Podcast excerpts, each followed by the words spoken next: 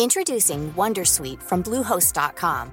Website creation is hard, but now with Bluehost, you can answer a few simple questions about your business and get a unique WordPress website or store right away. From there, you can customize your design, colors, and content. And Bluehost automatically helps you get found in search engines like Google and Bing. From step-by-step guidance to suggested plugins, Bluehost makes WordPress wonderful for everyone. Go to bluehost.com/wondersuite.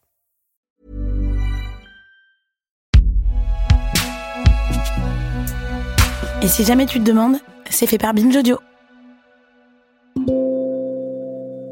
Le fait divers est une information totale, ou plus exactement immanente. Il contient en soi tout son savoir. Point besoin de connaître rien du monde pour consommer un fait divers. Il ne renvoie formellement à rien d'autre qu'à lui-même. Bien sûr, son contenu n'est pas étranger au monde. Désastres, meurtres, enlèvements, agressions, accidents, vols, bizarreries, tout cela renvoie à l'homme, à son histoire, à son aliénation, à ses fantasmes, à ses rêves, à ses peurs. Une idéologie et une psychanalyse du fait divers sont possibles. Mais il s'agit là d'un monde dont la connaissance n'est jamais qu'intellectuelle, analytique, élaborée au second degré par celui qui parle du fait divers, non par celui qui le consomme.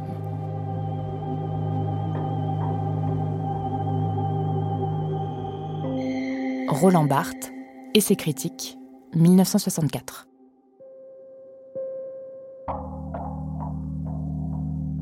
Celui qui consomme le fait divers, son lecteur, va y chercher une histoire, rien de plus. En posant cette définition du fonctionnement du fait divers dans les années 60, le philosophe Roland Barthes a fortement influencé la façon dont on perçoit ces événements dramatiques, comme des petits récits détachés du reste du monde qui fonctionnent de façon autonome et qui ne sont donc ni politiques ni sociétaux. Mais est-ce que c'est si vrai que ça? Est-ce que les faits divers n'ont rien à nous dire de notre époque et de ses fonctionnements? Ou est-ce qu'au contraire, ils sont les révélateurs extrêmes de réalités plus vastes? Vous écoutez Programme B, je suis Thomas Rozek, et voici Anatomie du fait divers. Épisode 3, le fait social. Pour moi, le fait divers, c'est une euh, entaille dans le contrat social. Laurence Lacour, éditrice, journaliste, autrice du livre Le bûcher des innocents.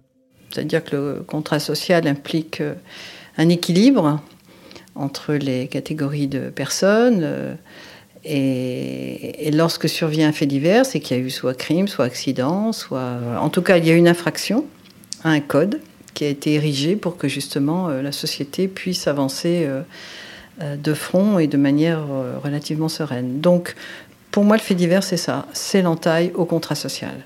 Chaque fait divers s'inscrit dans un contexte historique, sociologique, géographique. Donc, euh, il est à soi une, euh, un petit morceau de l'histoire de, de, de, de l'instant et, et du pays dans lequel il s'inscrit. Et à partir de là, ces paramètres vont soit se développer, soit pour d'autres raisons, d'autres paramètres extérieurs, euh, rester en l'état. C'est une conjonction que personne ne maîtrise, ça c'est certain.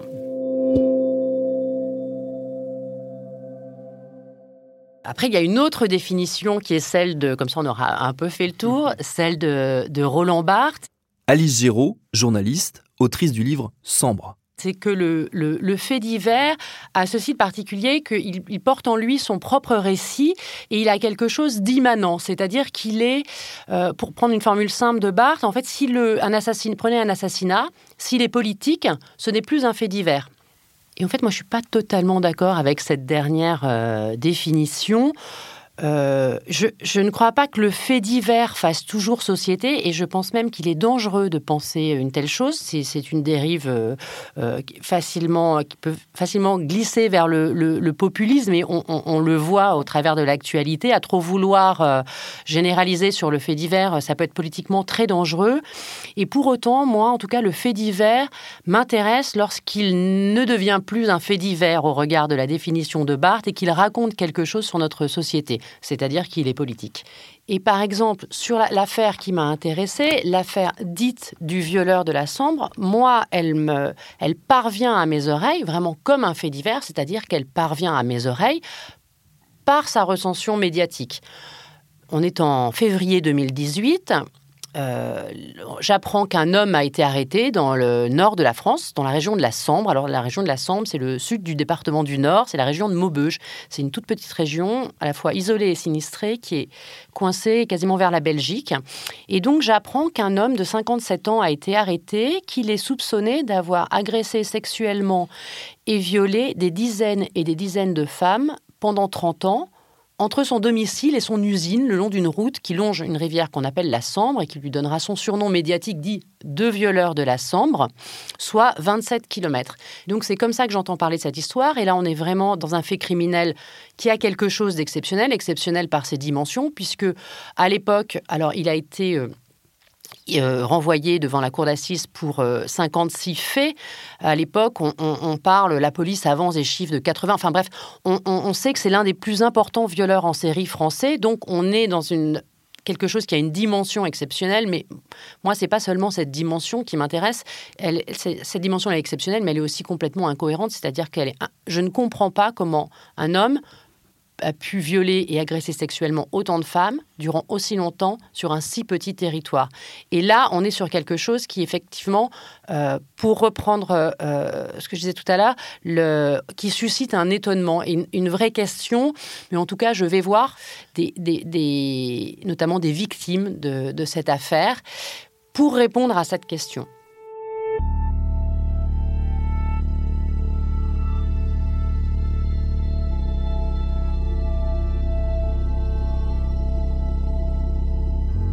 Et c'est dans les premiers éléments de réponse que je comprends que cette histoire, l'histoire que me racontent ces femmes, elle est plus grande que le fait divers, elle est plus grande que l'histoire dite du violeur de la Sambre.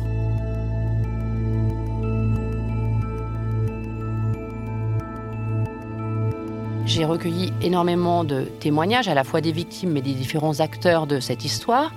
Mais j'ai beaucoup travaillé sur le, sur la presse locale et j'ai épluché cette presse durant, depuis la fin des années 80, date des premiers faits qui lui sont reprochés, jusqu'à 2018, date de son arrestation, à la recherche.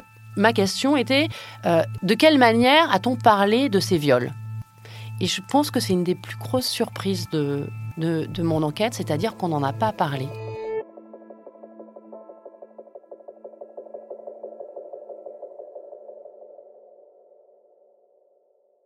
Dans la presse locale, traditionnellement, il y a une très large part accordée à ce qu'on appelle l'effet divers. Alors, effectivement, parfois au sens littéral du terme, sur des événements pas très importants. Hein. On a des explosions de cocottes minutes, des bagarres de sortie de bar, des tapages nocturnes, ce genre de choses.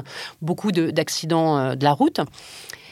Et euh, je, remarque que la délinquance et la, criminalité sexuelle sont quasiment absentes de ce récit médiatique. Pas seulement les faits euh, imputables à Dino Scala et ce euh, qu'on appellera plus tard le violeur de la Sambre, mais c'est un le récit de la criminalité sexuelle est un récit médiatique blanc et ça m'a énormément interrogée à quelques exceptions près, euh, notamment lorsque c'est judiciarisé, on voit un procès de pompiers euh, qui, ont, tenté de violer une, jeune fille. Mais ça m'interroge parce que c'est le plus gros de l'activité et de la police et de la justice. Et je ne comprends pas D'où vient la déperdition de l'information? Il faut savoir comment se construit le fait divers en, presse locale. J'en ai fait, donc je sais bien. le journaliste ou la journaliste fait ce qu'on appelle la tournée, euh, généralement en fin de journée ou en début de journée, euh, des commissariats et gendarmeries locaux où les responsables vont euh, donner ce qui s'est passé dans la journée, puis qui va être transcrit. Et là, rien n'est rien n'apparaît. Et mon analyse, qui est une analyse personnelle, c'est que je pense que pendant très longtemps, on considère, comme ce sont des crimes intimes, les crimes sexuels, que ça relève de l'intime, ça n'intéresse pas la société, ça n'intéresse pas le politique, et donc on n'en fait pas de récit. Et moi, ça m'a vraiment interrogée, et d'ailleurs, euh, c'était une, une fenêtre, un miroir grossissant pour raconter 30 ans de traitement, et souvent de mauvais traitement, des victimes d'agressions sexuelles et de viols en France. Et c'est pas seulement la manière dont, c'est évidemment principalement la manière dont la police et la justice les ont traités, mais pas seulement, c'est toute une société, la manière dont on regarde le viol, parce que euh, finalement, je parlais de miroir euh, grossissant, mais la manière qui est effectivement révoltante, je pense, euh, dans mon enquête de ce que j'en raconte, dont souvent la police a traité ces, ces, femmes, ces jeunes femmes et ces adolescentes, c'est un miroir très grossissant de la manière dont la société a regardé ces, ces victimes-là. Et quand je dis ces victimes, on est nombreuses en fait à avoir été victimes d'agressions sexuelles et de viols. Donc c'est pas c'est pas non plus un fait divers parce que c'est pas un fait insolite, c'est pas un fait isolé. Voilà, c'est aussi la particularité de, de cette histoire. Des dinoscala, fort heureusement, il n'en existe pas beaucoup, mais des victimes de viols, il en existe beaucoup. Et donc ça permet ce, ce, fait divers, dinoscala, il est dans, je pense dans le registre du fait divers, mais pas ses victimes. Ça permet de, de d'ausculter, d'autopsier en fait euh, la manière effectivement dont on a dont on n'a pas traité ou maltraité euh, cette question-là.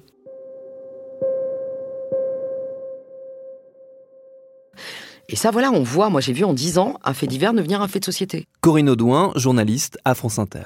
Et Jacqueline Sauvage, au milieu de ça, l'affaire Jacqueline Sauvage, c'est une femme, c'est le contraire. C'est pour ça que c'est intéressant, c'est une femme qui tue son mari. Euh, un mari violent dont elle dit qu'il la frappe, qu'il la, la maltraite, qu'il la méprise et que ça a duré 47 ans. Et cette femme, pourquoi on y va? Pourquoi on couvre ce procès? Parce qu'elle prend 10 ans de prison en première euh, instance.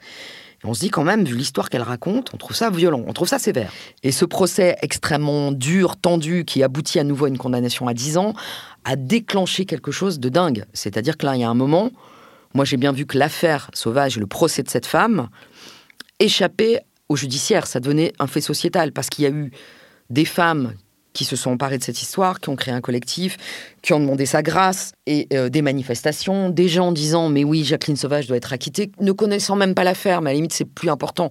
Ça devenait quelque chose de plus gros qui était écouter la voix des femmes battues, écouter la voix des femmes violentées, qui peut-être à un moment se disent c'est lui ou moi, en fait, il va me faire la peau. Et la seule solution que j'ai trouvée, c'est de le tuer. Cette histoire a déclenché, a rencontré quelque chose dans la société. En fait, un fait divers devient un fait de société quand ça rencontre quelque chose dans la société. Et là, j'ai vraiment vu que la question des violences faites aux femmes, paradoxalement à travers l'histoire d'une femme qui avait tué son mari, là c'était mûr pour que, pour que les femmes parlent, pour que quelque chose parle. En fait, elle, Jusque-là, c'est pas qu'elles ne parlaient pas, c'est que peut-être on les écoutait pas. Et à l'occasion de ce procès-là, il y a vraiment une parole qui a commencé à sortir. Et finalement, MeToo est arrivé, en tout cas en France, dans la suite de ça. Euh, il y a eu des prémices avec cette histoire-là.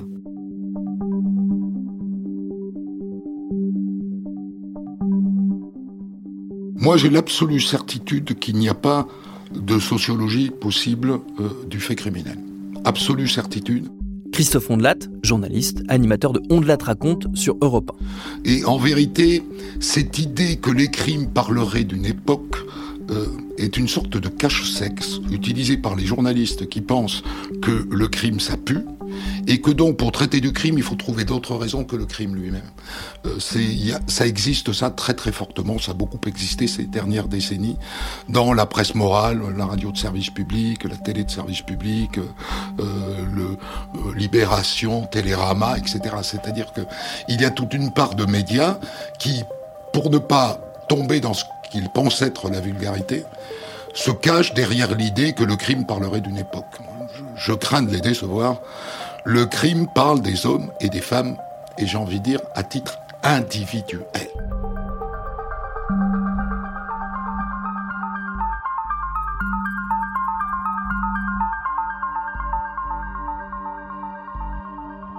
Le système judiciaire ne juge pas des faits de société. Il n'a jamais jugé des faits de société. Le fonctionnement de la justice en France, c'est de juger une personne pour un acte qu'il a commis à l'égard d'une autre personne. Et le criminel est un être singulier. Il n'est pas porteur d'un phénomène de société. Il est singulier. Ce n'est pas un phénomène qui tue la personne. C'est un être humain, singulier, unique, dans la complexité de son intérieur et, et, pas dans la complexité d'un phénomène d'époque. Euh, donc je crois vraiment que se cacher derrière l'idée que le crime parle de la société, c'est poser un cache-sexe euh, un peu moral euh, et, à mon avis, à mauvais escient. Je suis pas très fan de, de, cette, de ce réflexe qui consiste à dire que un fait divers est un miroir de la société ou traduit un fait social. Thibaut Rez, journaliste, co-auteur de l'enquête consacrée à Xavier Dupont de Ligonnès pour le magazine Society. Je pense que c'est quelque chose qu'on entend depuis quelques années beaucoup, notamment de la part des journalistes de faits divers. Et j'ai l'impression, c'est vraiment très personnel comme façon de voir les choses probablement, mais j'ai l'impression que c'est une manière de, donner une, couche de respectabilité, euh, une espèce de, noblesse à un genre qui a été quand même pas mal malmené par l'intelligentsia au moins depuis Bourdieu, euh, qui disait euh, la phrase restée célèbre, euh, le fait divers fait diversion. Et donc, il y a un côté comme ça, un peu cracra, un peu ah, le fait divers, c'est quand même pas le grand reportage, c'est pas Albert Londres. Et donc, il y a une volonté, à mon avis, notamment et principalement des journalistes, de dire ah oui, mais certes, je fais du fait divers, mais ça dit quelque chose de notre société, de notre époque. Et je crois que c'est une manière quand même de se racheter ou de s'acheter une euh, respectabilité. Euh, et à mon avis, c'est pas nécessaire parce que le fait divers en soi, moi, je pense que c'est c'est pas moins noble qu'un autre champ journalistique. Une fois qu'on a dit ça, euh, il y a quand même, je pense, dans, certains faits divers, mais pas tous, forcément une dimension. il peut y avoir une dimension qui la dépasse. L'affaire Grégory, qu'on le veuille ou non, c'est quand même aussi l'affaire d'un d'un transfuge de classe, on dirait maintenant, euh, de quelqu'un qui euh, est dans une communauté, qui appartient à une communauté euh, ouvrière et qui va être promu contre-maître et qui va déclencher, qui va devenir le traître un peu de, de, de, ses origines sociales et de son milieu social. et qui va déclencher cette espèce de jalousie absolument incroyable et mortifère. Euh, c'est forcément un peu un miroir de ça, cette histoire. Ça, raconte ça. L'affaire Ligonès, c'est euh, une manière de raconter, de montrer euh, ce qu'est la réalité de certaines communautés traditionnelles catholiques, ultra-conservatrices, qui vivent en marge de la société, y compris en marge de, de l'Église. Et c'est pas des milieux qui sont faciles à pénétrer l'un comme l'autre. et ce sont des histoires qui nous permettent de, raconter ça. Est-ce que ça en dit beaucoup plus euh, Je sais pas. Euh, euh, ce qui est sûr, c'est que ce sont des histoires qui en disent au moins un peu sur nous-mêmes, quoi. parce que le fait divers, ce sont des gens qui sont confrontés à des conflits, qui sont des conflits qu'on peut tous expérimenter dans notre vie, des conflits au sens le plus large, le plus large possible, et qui ont décidé de régler ces conflits d'une manière qui est moins commune que le, reste de l'humanité.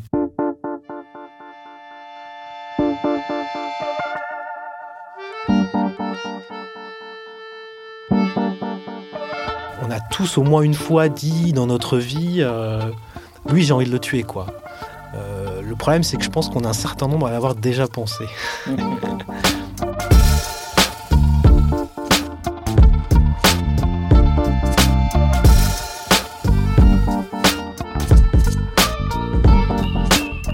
c'est vraiment quand on travaille euh, sur ces affaires au plus près. Ronan Folgoas, journaliste au Parisien, auteur du livre Le mystère jubilaire. Lorsqu'on rencontre les, les, principaux concernés, euh, les mises en cause plus rarement, mais plus généralement l'entourage des, victimes, que ces affaires euh, criminelles prennent un, sens nouveau, un sens beaucoup plus fort, puisque on se retrouve plongé en tant que journaliste au cœur de, de véritables tragédies et euh, dont on ne peut prendre la mesure qu'en côtoyant les personnes concernées.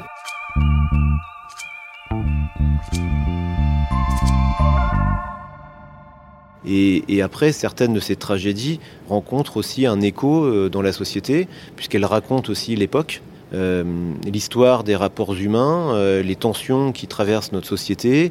et donc, on peut parfois, eh au travers d'un fait divers, comme on dit, euh, accéder à une certaine vision de notre temps et euh, oui, à une dimension aussi tragique de la condition humaine. À chaque fois, moi, que je m'intéresse à un nouveau fait divers, enfin, je m'intéresse à plein, plein de faits divers, mais pour un livre, donc c'est-à-dire euh, que je creuse vraiment. Philippe Génada, écrivain. J'ai le, fantasme de ce dont je crois parle Barthes, c'est-à-dire qu'on puisse le dissocier complètement de, l'époque, le fait, divers pur, le, euh, symbolique pur. Et euh, à chaque fois, j'y vais en me disant, ce serait bien de faire un livre à partir de ce fait divers, non seulement un livre qui touche bien au-delà de ce fait divers, mais même toutes les époques, la nature humaine. En fait, non. C'est impossible. C'est-à-dire que, par exemple, pour la serpe, là tu parlais de la serpe, c'est un meurtre dans un château, c'est un, jeune homme d'une famille riche euh, qui est euh, capricieux, gâté, euh, colérique. On pourrait dire c'est intemporel. Et en fait, non, on se rend compte, mais vraiment très vite, hein, dès qu'on creuse un tout petit peu, que c'est comme enserré dans l'époque et dans l'environnement non seulement familial. un fait divers n'est pas du tout le même s'il se passe à Paris ou à Maubeuge, dans une famille riche, dans une famille pauvre, mais même sur une période de peut-être 5-10 ans, ça aurait été complètement euh, modifié. Donc euh, c'est incrusté. cest je pense qu'on ne peut pas euh, sortir un fait divers de son milieu, dans le temps et l'espace, plus qu'on peut sortir le jaune d'une omelette, quoi, une fois que ça fait vraiment partie du truc. Il y a aussi, peut-être dire une connerie, mais je crois que c'est Bourdieu qui disait le fait divers fait diversion, c'est ça Et je trouve là aussi que c'est complètement crétin. C'est-à-dire que pour moi, le fait divers, enfin crétin, non pardon, je, le retire. Euh, le fait divers, c'est une porte, tu vois. Il y a un couloir, il y a des portes. Le fait divers, c'est la porte. Si tu l'ouvres et que tu vas voir derrière, tu vas trouver plein de choses. Si tu l'ouvres pas, évidemment, la porte, elle fait diversion parce que tu marches dans le couloir, tu regardes les portes et ça n'a pas d'intérêt. C'est juste des trucs. Disons qu'il y a des portes rouges, verts, bleues, ça t'attire le regard. Ça n'a d'intérêt que si tu ouvres la porte.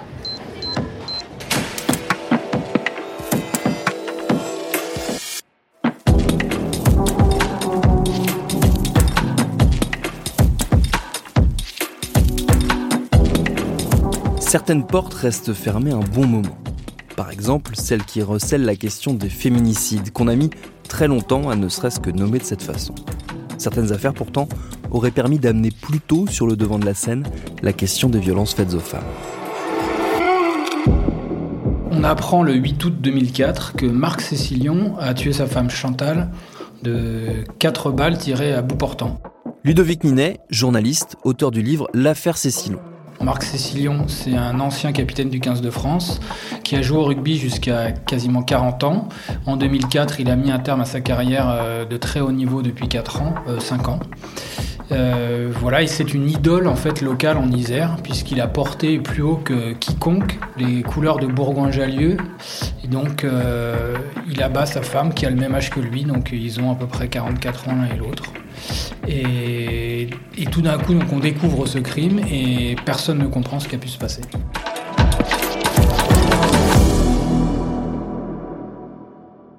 Et euh, effectivement, il y a en fait dans le, dans le traitement médiatique de l'époque et puis même autour des procès quand même une forme de une empathie en fait qui est vraiment euh, intense à son égard et à la rigueur, on pourrait, l'admettre si euh, la même empathie avait été portée à la victime. Il se trouve ce qui, moi, m'a dérangé, et ce qui, en fait, quand on relit l'histoire, euh, choque un peu tout le monde, c'est qu'en fait, euh, la victime est totalement effacée. Donc, en fait, on se centre sur le meurtrier, et puis avec beaucoup, beaucoup d'empathie.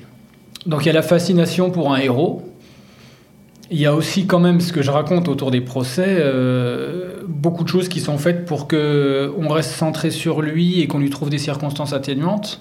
Donc moins on parle de la victime, plus on va presque oublier les gestes ou la, violence du geste en fait. Et d'ailleurs, dans l'affaire Cécilion, c'est curieux de voir que la plupart des journalistes sportifs se sont retirés du traitement de l'affaire. Dans les journaux, ils ont, ils ont cédé la place aux euh, aux journalistes police-justice. Mais en fait, euh, on l'a très peu traité. C'est-à-dire que euh, donc moi j'étais dans ce monde de la presse sportive et rugby, donc ça reste quand même un petit microcosme. Pour rien vous cacher, on est pris dans ces rédactions par l'actualité sportive, les résultats, donc on était happé par ce truc-là, les uns les autres. L'affaire, elle a été plutôt couverte par des journalistes plus expérimentés. Alors, suivant les médias, ça a été fait d'une telle ou telle manière. Je trouve que, par exemple, dans l'équipe, euh, le journaliste qui avait notamment couvert les, procès euh, l'a fait avec euh, beaucoup de recul et de distance. Ça n'a pas forcément été le cas dans tous les journaux et c'était un peu cadenassé par, justement, un peu l'ancienne génération. Et là, c'est l'occasion, justement, que ma génération, donc j'ai 47 ans, je ne suis pas non plus tout jeune, mais euh, cette génération-là, où on avait une vingtaine d'années, une petite trentaine à l'époque, eh bien là, euh, c'est comme si euh, on a pris la place et donc on peut aussi, changement de génération, plus facilement diffuser ce point de vue-là. Donc là, on peut se dire qu'effectivement, il y a quand même un changement au niveau de la société. Le traitement des affaires criminelles évolue avec la société. Parfois il la devance, parfois il est un peu à la traîne. Mais est-ce que ces faits divers sont un prétexte, une illustration du changement, ou bien est-ce qu'ils ont une réelle fonction? On se rend compte très souvent que euh, la plupart des faits divers mettent en lumière des dysfonctionnements. Julie Rigoulet, rédactrice en chef du Nouveau Détective. Par exemple, tu vois, à l'époque de l'affaire Grégory, euh, cette affaire-là, elle a mis euh, en lumière des dysfonctionnements dans la police, dans la justice et même dans le monde intellectuel. Je ne sais pas si tu te souviens que euh, Duras avait écrit un, texte à charge sur Christine Villemain en l'accusant d'avoir tué son fils. Aujourd'hui, par exemple, les féminicides et les violences conjugales mettent en lumière cette absence de réactivité des autorités, hmm. finalement. Donc oui, je pense que et en tout cas, nous, à Détective, Détective a toujours eu cette fonction, c'est ce que tu disais, les frères Kessel, ils ont créé Détective pour ça. Détective a, mené plusieurs combats tout au long de, son existence. Donc il y a eu le bagne, voilà, ils se sont battus pour, euh, euh, fermer le bagne. Il y a eu aussi la prostitution, euh, il y a eu la réhabilitation de nombreux innocents. Donc là, le dernier en date, c'était Dils, Patrick Dils. Euh, donc le fait divers a une capacité à éclairer euh, ce qui ne va pas dans la société. Après, le risque dans ces cas-là, c'est aussi la récupération politique. Et on l'a vu notamment avec le meurtre de la petite Lola à Paris en octobre euh, dernier où là, tout de suite, l'extrême droite s'est engouffrée dans cette histoire. Euh, alors après, évidemment, là, c'était insupportable et les parents, les premiers, étaient là à le dire. Hum, voilà, le meurtre de Lola, on l'a traité, on l'aurait traité, récupération politique ou pas récupération politique, c'est un crime tellement hors, du, commun, du commun, qui forcément nous, nous amenait à traiter cette histoire quoi qu'il arrive. Hum. Mais la récupération politique, effectivement, était dégueulasse.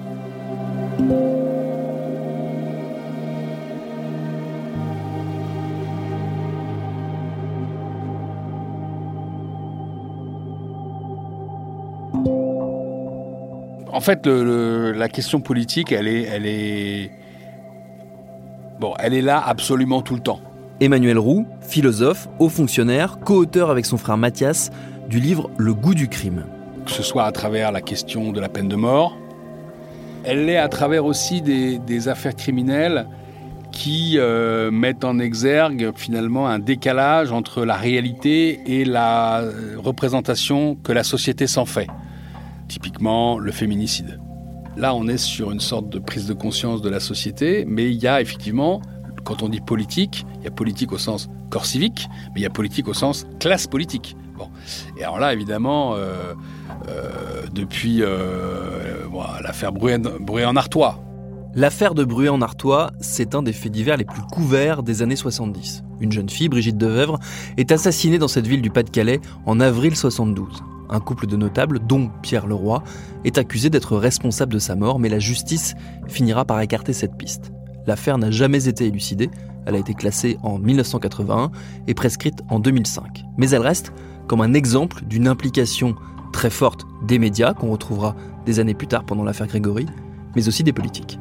C'est vraiment le moment où la politisation s'en mêle, puisque souvenons-nous, hein, euh, la cause du peuple à l'époque, euh, dirigé par Jean-Paul Sartre, mais surtout dont le, représentant dans, le nord de la France était un certain Serge Julie, a décrété que le notaire Pierre Leroy était forcément coupable du meurtre de Brigitte Devèvre parce qu'il était notaire et parce qu'elle était fille de mineur. C'est-à-dire que là, on voit tout d'un coup la lutte des classes s'invite dans euh, l'affaire criminelle et la politise.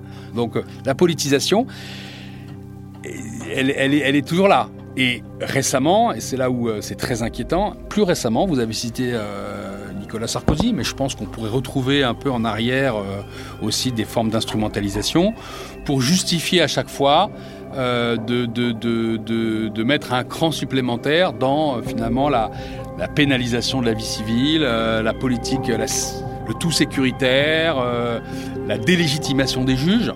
Et beaucoup de, faits divers ou d'affaires criminelles ont été sciemment instrumentalisé. Pour ça, l'exemple emblématique, c'est l'affaire, euh, le meurtre absolument horrible de Laetitia Perret par Tony Meillon, dont Yvan Jablanca a fait un, livre très très très remarquable. Hein, euh, Laetitia ou La fin des hommes, qui, qui, montre ça aussi. Mais vous savez, souvenons-nous aussi d'une élection présidentielle où quasiment le jour même où il fallait aller voter, TF1 a ouvert son journal sur un, vieux monsieur très poignant qui s'était fait euh, dépouiller, qui s'était fait agresser chez lui, etc. Euh, Monsieur Voise, euh, on, s'en souvient tous. Et évidemment, ça a un impact derrière sur, d'une certaine manière, la société, dans la mesure où la politique s'en saisit. Donc effectivement, de manière très diverse, très multiple, le politique est, présent, est présent à tout moment. À suivre. Salut, je m'appelle Camille Test, je suis journaliste et prof de yoga et j'anime Encore Heureux, un podcast sur la santé mentale. Deux fois par mois, on se pose des questions très simples, du genre comment on fait pour avoir un rapport apaisé à la nourriture, peut-on vraiment travailler et être heureux, ou encore pourquoi se réconcilier avec le sport. Avec mon équipe d'expertes et d'experts, on repose les bases, on décrypte les problèmes, on les replace dans un contexte global et surtout, on trouve des solutions. Car même si le monde va mal, on a le droit de vouloir être encore heureux. Encore heureux, c'est un podcast de Binge Audio, déjà disponible sur votre appli de podcast habituel.